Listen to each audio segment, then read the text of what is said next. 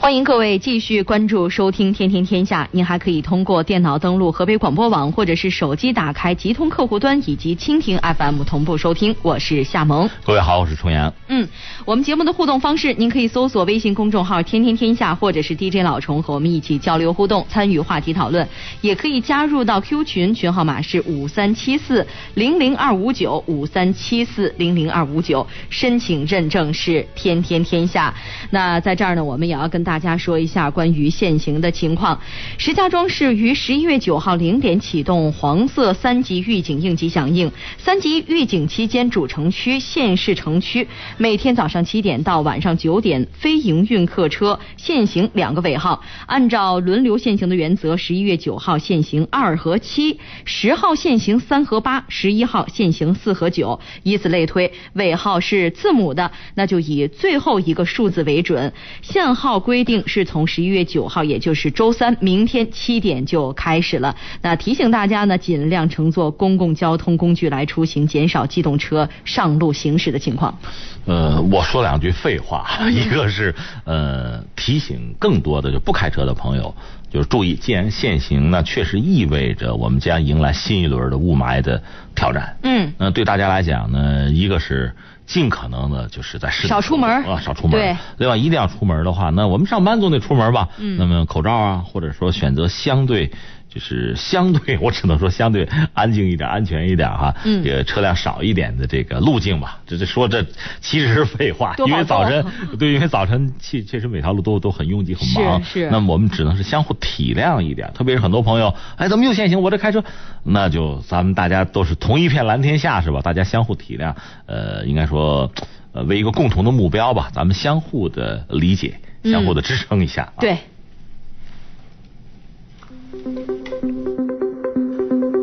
曾经我们定位天天天下，在河北看中国，在中国看世界。现在到了改变的时候。如今世界已经是平的，如今我们的竞争对手、合作伙伴就是整个世界。所以，让我们试着为资讯做减法，为思想换维度。在全球棋局里看中国，在百舸争流中说河北。现在开始，天天天下，很少很重要，更少更重要，越少越重要。天天天下最少最重要。天天天下，最少最重要。知天下，为明天。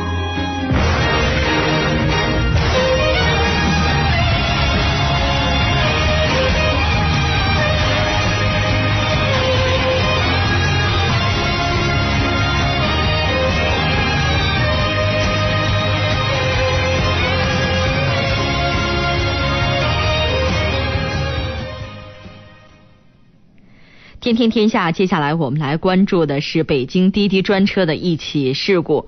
北京滴滴专车司机韩某醉酒后失控，先驾车逆行，后来呢又开他人的奥迪车连续冲撞，致七辆汽车受损，路人一死一伤。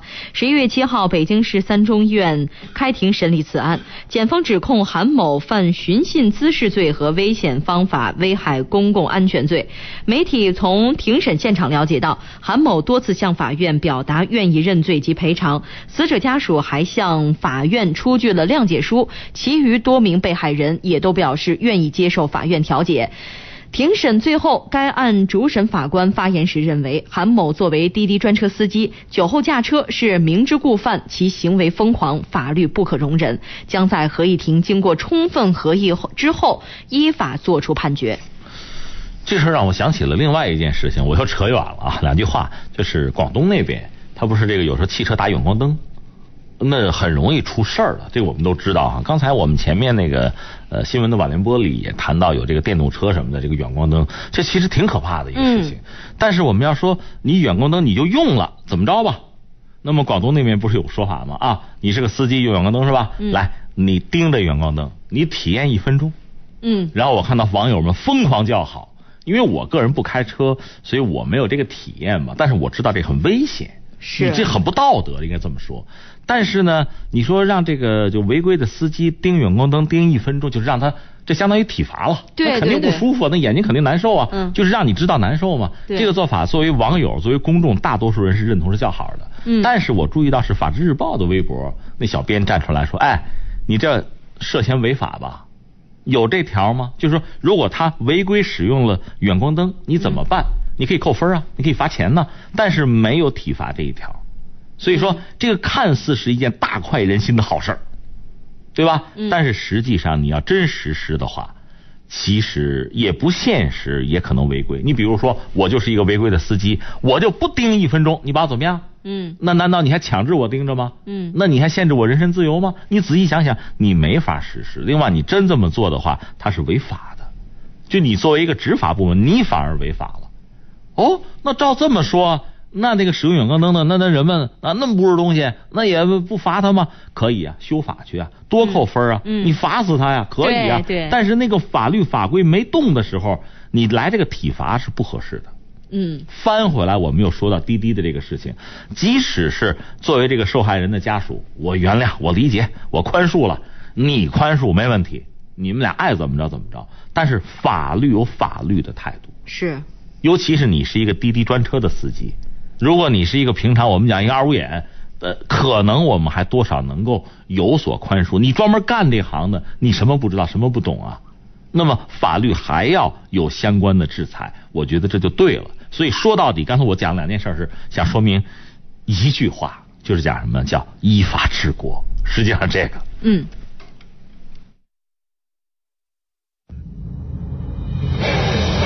先天下之忧而忧，后天下之乐而乐。天天天下，环球视野独家评说，网罗天下深度观察，纵论国事，瞩目民生，天天天下。知天下，为明天。接下来我们再来关注的是重庆的小贩儿和城管。最近呢，重庆市奉节县城区出现了这样一群独特的小贩儿，他们在摊位前拉着“城管兄弟们，你们辛苦了”这样的标语，举着“别骂城管了，他们也不容易”的牌子，身着有“我的兄弟是城管”字样的 T 恤，有身穿执法制服的城管队员因为感动而抹眼泪。有网友称这一幕太神奇了，也有网友质疑这就是炒作。十一月七号下午，奉节市市政园林执法监察大队工作人员回应媒体称，感动哭泣的执法队员系该执法监察大队员工。针对有网友质疑事件系炒作的说法，他表示并不清楚，我们也不知道发生了什么。从我个人这个角度来讲，这种事情炒作有坏处吗？嗯我从这方面你还是比较功利的。嗯你看很多什么直播，那他炒作都到了莫名其妙、就是不可思议的地步，很无聊，呃甚至很低俗。而这种炒作多一点，我觉得也无妨吧。那这个事情给我的感受是什么呢？就是说，其实如果我们只是在书宅里，我们在这个政府的办公室里制定一个政策，是吧？吹着空调，喝着茶，敲着键盘，这个政策制定是很容易的，但是真正实施的时候，可能往往是两码事。你比如说，一般说来，你比如说警察和犯罪嫌疑人和违法犯罪分子，这就是天生的矛盾啊，这你死我活的关系啊。另外，你比如说很多小贩儿，尤其是违规的小贩儿和这个呃城管，就是执法者这之间这个关系，恐怕也很难称兄道弟。这个我们都知道。嗯你从小贩儿来这个角度来讲，他有他的不容易，对吧？上有爸吃老母啊，是吧？下有上学的女儿，不很多人这么讲吗？有时候他违规占道经营，就挣俩小钱养家糊口，容易吗？不容易啊，那就可以违规吗？如果大家都可以这样违规的话，都不容易的话，违法犯罪，那那作为这个当事人都不容易的话，那还要法律吗？你仔细想想，这很有意思。你翻过来，城管容易吗？城管干嘛要执法呀？他挣这份工资，他在办公室打扑克好不好啊？对吧？他谁也不招惹，多好。嗯，那那他这钱你给他发，你高兴吗？他为谁执法？他为什么要执法？为什么不让这个很多小贩占道经营啊？他为了谁啊？你仔细想一想，他不是为了你吗？嗯就我刚才说的，如果你真觉得这个城管这么讨厌，你给他发钱，让他真的就是每天去喝茶去、听戏去，好不好啊？所以你看，真正哈，你讲起来各有各的不容易。对，那这些不容易，谁更重要？我们先听谁的？说到底，想来想去，还得拿法律作为唯一的准绳。法律这个东西不是天上掉馅饼，它更多的是什么呀？就大家在一起生活，最后有很多就是约定俗成，咱都商量好，都这么办，都这么办，我们这个社会付出成本是最少的，大家相对来说过的日子就快乐和安全，就这么简单。否则就是丛林社会，是吧？你卖假酒，我卖假烟。啊，就就玩这个东西，最后大家都是个死，嗯，好吗？最后咱们凡是造假的，咱都把它弄起来，抓起来，罚死他，这样大家都卖真的了，那就吃喝玩乐，高高兴兴，又很安全，就是这个意思。所以从这个角度看呢，城管和小贩特别哪怕是违法违规的小贩嗯，也不是敌我矛盾。对如果双方真的理解，小贩也不是二十四小时都是小贩。你把那衣服一脱，小摊一收，你就是一个路人，可能你还是个开车的。如果这时候别的小贩占道经营，你也难受。你想过没有？他不是堵你吗？嗯你以为你这辈子只是一个小贩，别的什么都不干吗？城管也是一样，城管老婆也许还是个摆小摊的呢，这都很可能。双方如果多一点理解，都按规矩办事儿，哪有那么多麻烦？对，其实说到底就是人和人之间应该相互理解和尊重哈。即便是有朋友说作秀的痕迹太明显，但是不管怎么样，他的出发点是好的，就为这个也得要点个赞。另外说一句，在今天这个时代，特别我一直在讲城镇化之后，这人和人的这个距离变得更更接近。嗯物理距离啊，可能心理距离会远，但是物理距离是很近的。嗯在这个时候，你说什么样的人容易被尊重，什么样的人容易就是被别人接受，那就是情商高的嘛。你怎么表达？同样这句话怎么表达？怎么样拉近人和人的距离和感情？嗯怎么样说服别人？在法律的前提之下，我就觉得，那你能表达，如果你有善意，那就很好。对我们关注了重庆的城管和小贩，接下来我们再来关注武汉的一位家长。武汉的李先生是一年级新生的家长，中年得子的他呢，对孩子比一般家长更上心、更紧张。孩子上一年级，他虽然说每天坚持接送孩子上学放学，但是还是觉着不够放心。李先生说，为了方便孩子遇到事情第一时间求助，也方便随时掌握孩子的动向，我除了给孩子买了一个可定位的电话手表，还在书包和衣服里装了两个定位跟踪器，万一遇到坏人拿了拿下了这孩子的手表，我们也可以第一时间定位。两个月来，李先生的神器用上了两次，一次孩子在学校突然肚子疼，第一时间联系上了他；一次呢，孩子和同学走迷了路，定位找到了孩子。那最近呢，记者还走访了三十八位四年级小学生和他们的家长，他们当中八成认为李先生的做做法呢很实用，值得借鉴；两成认为过分紧张，没有必要。这个我愿意这么来看啊，这几个层面。一个层面我要说，这以前我也经常表述过类似的这个我的一个态度，就是技术的进步会改变我们的生活。你想以前就包括打仗的时候，嗯，你想过没有？如果手头有个手机，拿破仑要是有个手机，滑铁卢这事儿就不存在，对吧？他没有。有的时候，那惠灵顿公爵为什么最后就赢了？那他的援军先到了，这边有个手机，一个电话，那就 OK 了。他没手机嘛，就是这个时间差，没有这个呃，就是通讯工具。另外，交通工具比如汽车、运兵，那这就不一样，它会决定一个国家的兴衰啊，这不是闹着玩的。但是技术进步到了今天。确实，很多以前我们操心的，我们不知道怎么办的，完全束手无策的这些问题，现在有了新的解决办法。你比如刚才这位家长，嗯他装了一个手表，孩子身上戴个手表，这个现在网上就有卖的嘛。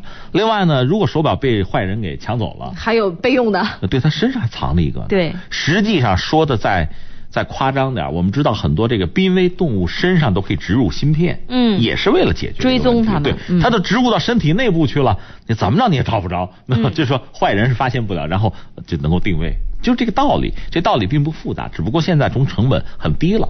嗯。你知道我们这个平常很多智能手机本身就带有这个定位的功能，这我们都知道。所以说这个技术也很简单，呃，也很实用，而且成本很低，就很便宜就可以买到一个芯片嘛。实际上，嗯嗯所以孩子们来使用，呃，应该我觉得并不困难。嗯呃，那就是说也不是累赘，那用用无妨。从这个角度来讲，我觉得不妨使用，挺好。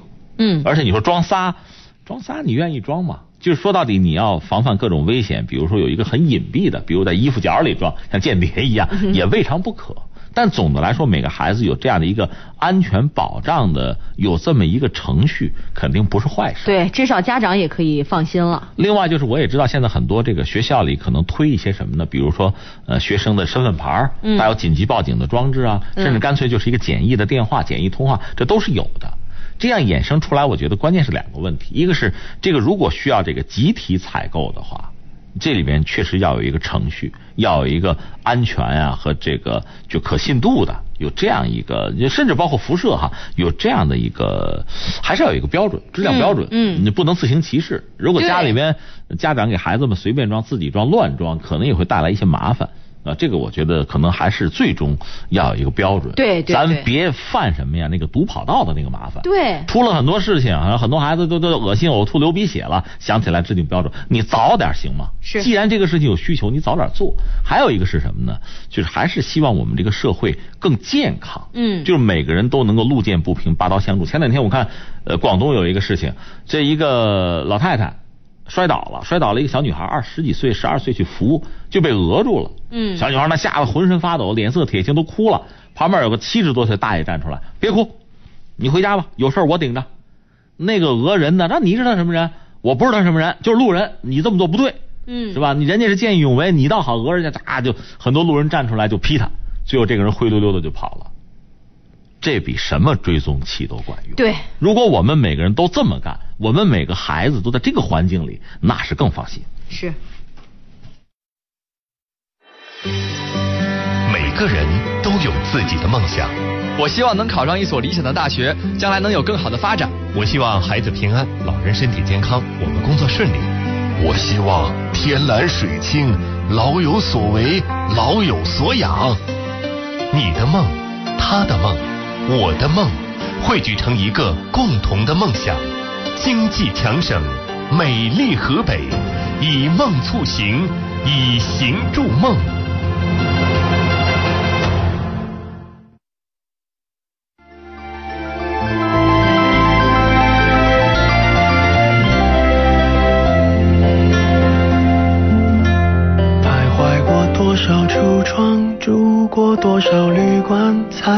会觉得分离也并不冤枉。感情是用来浏览，还是用来珍藏？好让日子天天都过得难忘。熬过了多久患难，湿了多长眼眶，才能知道伤感是爱的遗产。流浪几张双人床，换过几次信仰，才让戒指一。好，听众朋友，您正在关注收听的是《天天天下》节目，整点报时之后是《天下风云榜》，欢迎您连续关注收听。梦想，每个人都是这样，享受过提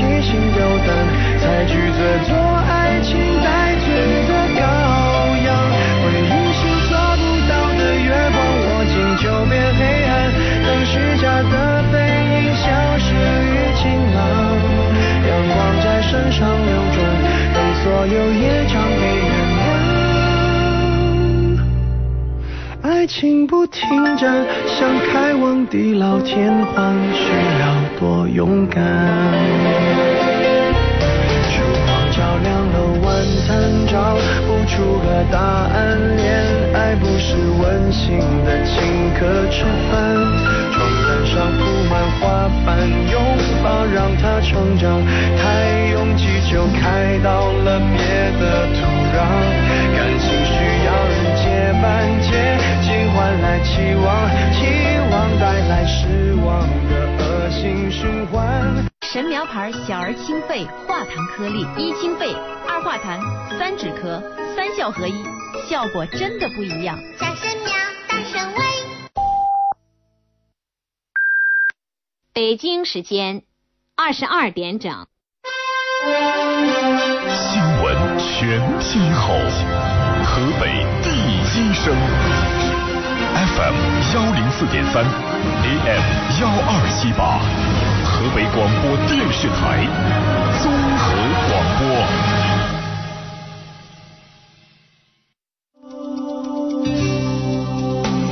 强光照射，会导致短时间视觉障碍，甚至暂时失明。如果正在驾驶，结果将会怎样？不管路有多远，会车让我们关掉远光灯，目光温柔些，大家安全些，告别交通陋习，改变从我开始。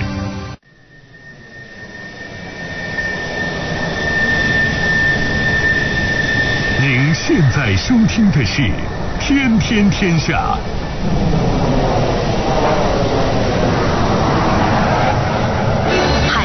天，博弈疯癫，军情纵览，军民乐园。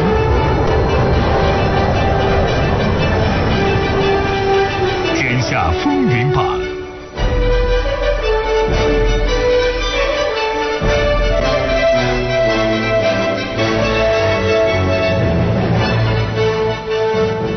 天下风云榜，我是重阳，欢迎各位准时收听我们的节目。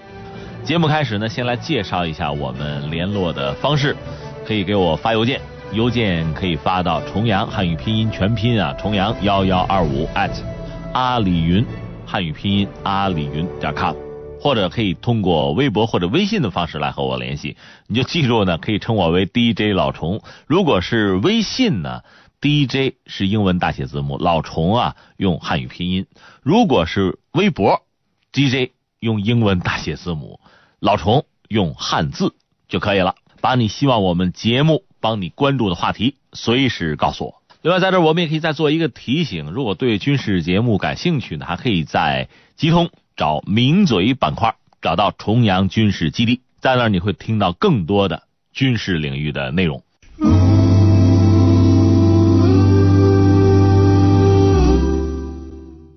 天下风云榜，我是重阳。今天节目开始，我们还是要从珠海航展说起。你说航展已经结束了，对啊。所谓的外行看热闹，内行看门道。我们要争取做内行。什么叫门道呢？第十一届中国航空航天国际博览会六号下午闭幕。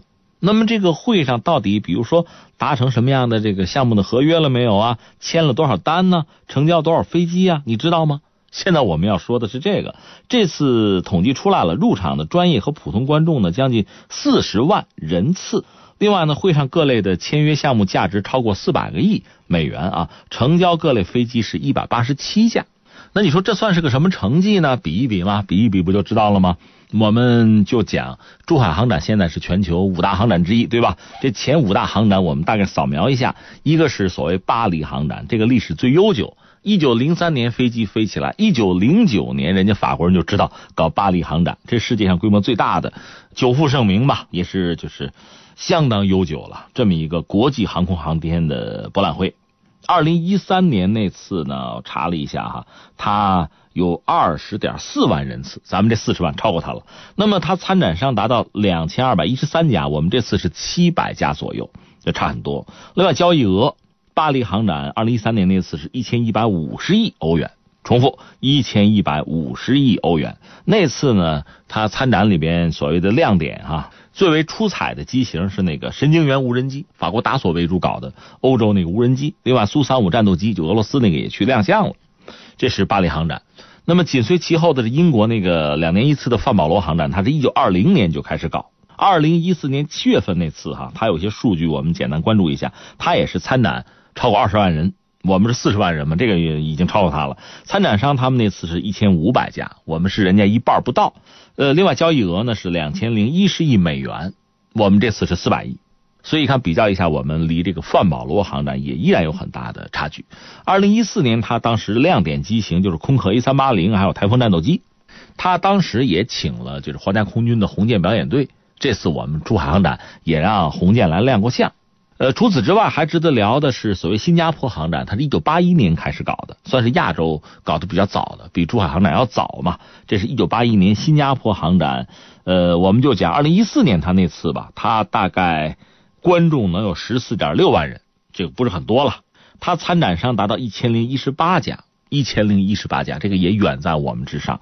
另外，它交易额是三百二十亿美元，你看我们已经超过它了。新加坡航展号称是全球这前三大了，这个航展确实在亚洲也是最大的。只不过现在我们看到，从交易额上讲，珠海航展已经超过它了。只不过从参展的厂家来讲，我们还远不如人家。这个道理也很简单。呃，前两天节目我分析过，美国不配合嘛。刚才我们讲的，不管是范保罗呀、巴黎还是新加坡，甚至什么迪拜防务展，美国都是高高兴兴屁颠屁颠的去参展。但是中国的防务展，他们不会有太大的兴趣，不捧场。这也造成我们的参展厂商的数量上，包括最后交易额上可能会出一些问题。我们刚才讲的就是新加坡航展里边所谓亮点机型，二零一四年当时美国把那个鱼鹰啊 MV 二十二派过去亮了相。新加坡空军自己有黑骑士飞行表演队，这是他们的主要机型是 F 十六，确实玩的不错啊。这是新加坡。那么还有一个莫斯科航展是这苏联解体之后了，一九九二年他们开始搞。之前苏联时代呢，倒是经常派飞机参加西方的航展，像巴黎航展、范保罗航展，苏联飞机也是常客。但是，一九九二年开始的莫斯科航展呢，这个有一点和西方较劲的意思吧？它主要展示俄罗斯航空航天的这个成就啊、产品。这实际上也就是限制了它的这个规模的扩大。它主要在那个茹科夫斯基市。呃，你看，在二零一三年有一次，那次他参展的观众是三十万人，那么参展商是二百七十家。我们现在已经达到七百家，已经碾压他了。呃，另外呢，他那个贸易额，二零一三年那次贸易额是二百一十二亿美元。我们现在是四百亿。当然，二零一三年那次莫斯科航展，他们已经展出了 T 五零隐身战斗机、苏三零 SM。呃，俄罗斯自己有勇士，俄罗斯勇士飞行表演队是用苏二七和苏三零的，还有雨燕，雨燕是用米格二十九。这次在中国珠海呢，他们是把这两家拼在一起，既有苏二七也有米格二十九，如此而已。所以现在你要让我们再排名的话，我觉得珠海航展超过俄罗斯航展，就是这莫斯科的那个航展，已经毫无疑问。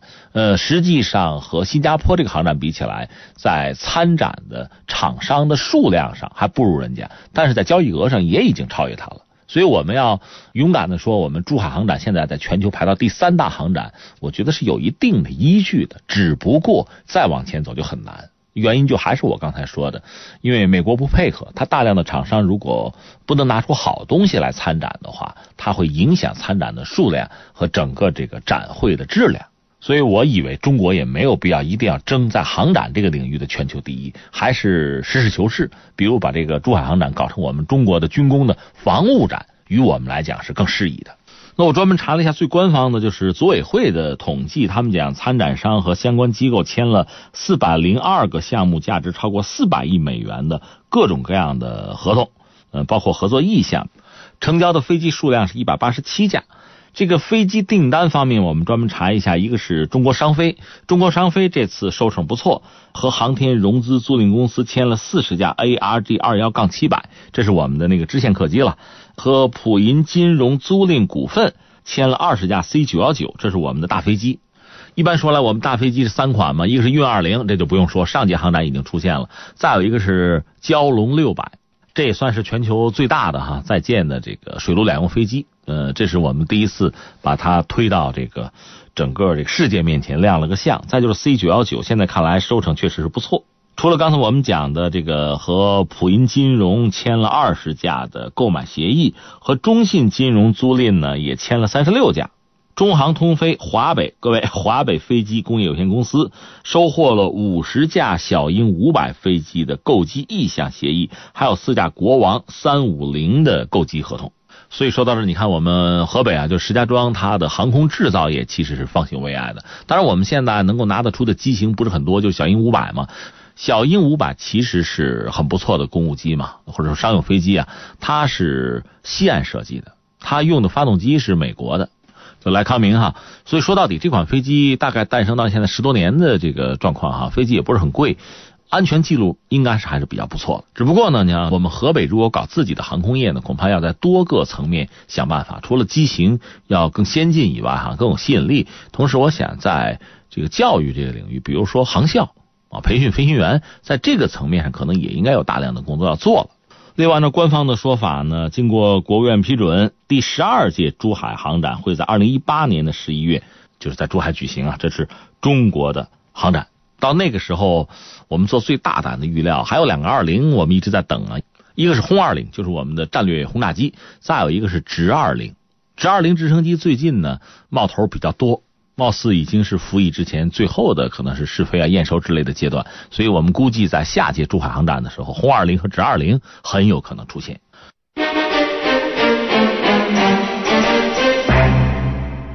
天下风云榜，我们接着聊。刚才讲了珠海航展，我们索性再看看海军吧。前两天我们也关注了一件事儿，俄罗斯的海军总司令克罗廖夫访华。那么目前有消息也引起大家高度的关注，就是说他要参观辽宁舰，就是辽宁号航母，这是中国目前呃唯一的也是第一艘航空母舰。当然我们还有一艘在建的，在大连嘛，就是所谓的零零幺 A 那条船，相信不会让这个克罗廖夫去看哈。但是我们也知道，辽宁舰它前身就是瓦良格号，是苏联时代在乌克兰建造的库兹涅佐夫号的二号舰，就是呃瓦良格号。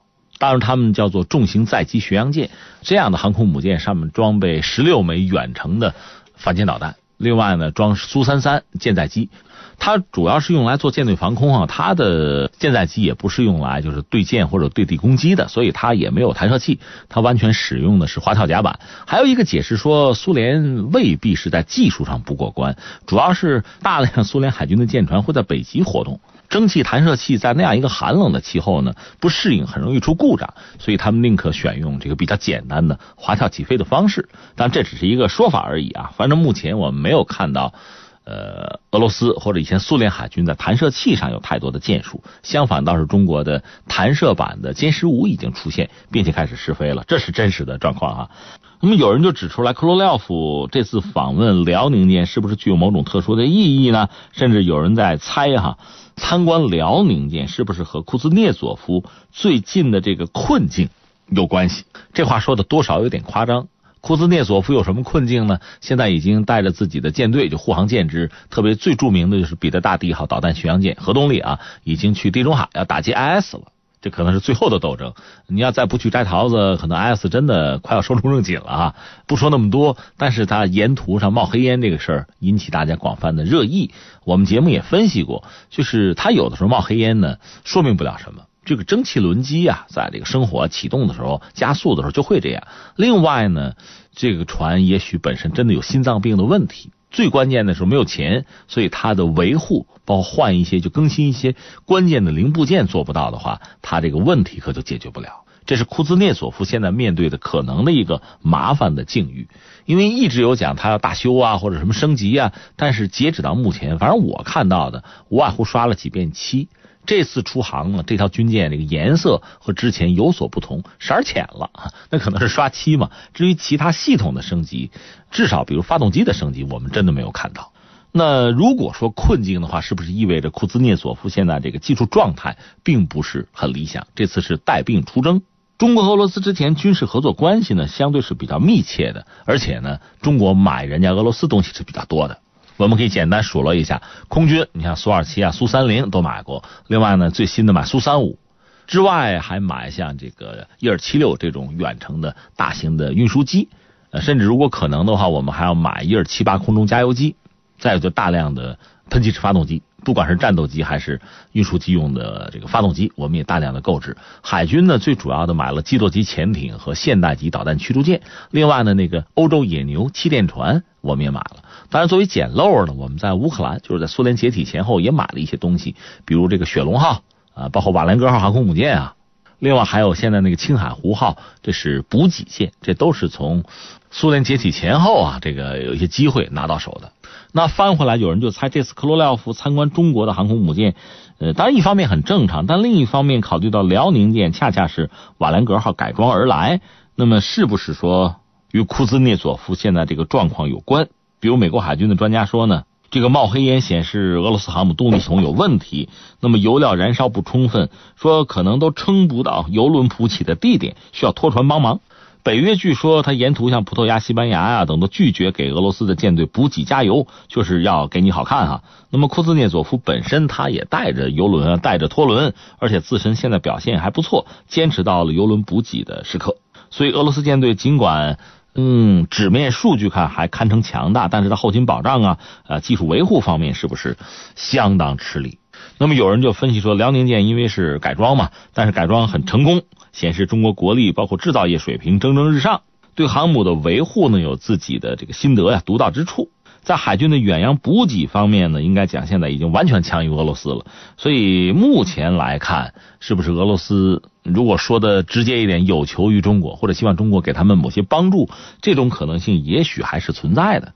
所以有人愿意把这次克罗廖夫参观辽宁舰和这种可能性联系在一起，就双方是不是会落实相关专业技术啊、后勤补给合作这方面的这可能性大不大？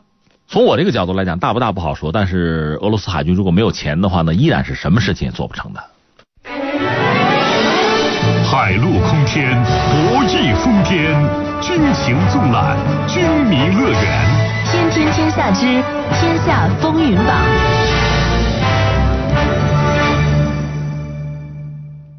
天下风云榜，我们接着聊哈。这俄罗斯也说完了，下面该说印度了。呃，我们这儿办了航展，印度也没有闲着。印度方面有媒体爆料说，价值超过七千五百亿卢比的军火采购交易计划，马上就要被提上印度国防部，他的部长就是帕里卡尔领导的印度国防部国防采办委员会会议，包括呢为印度军队购买战斗机、直升机和小型无人机。这个会议期间呢。国防部长和军方高层会讨论一系列的问题，包括这个什么贪污腐败的问题，就是在国防交易过程中啊，呃，贪腐啊，犯下错误的被列入黑名单的企业和个人怎么处理啊？这个议程上最大的项目当然不是这个，是为印度空军采购八十三架轻型战斗机“光辉”，就是那 LCA，这个要被获得批准。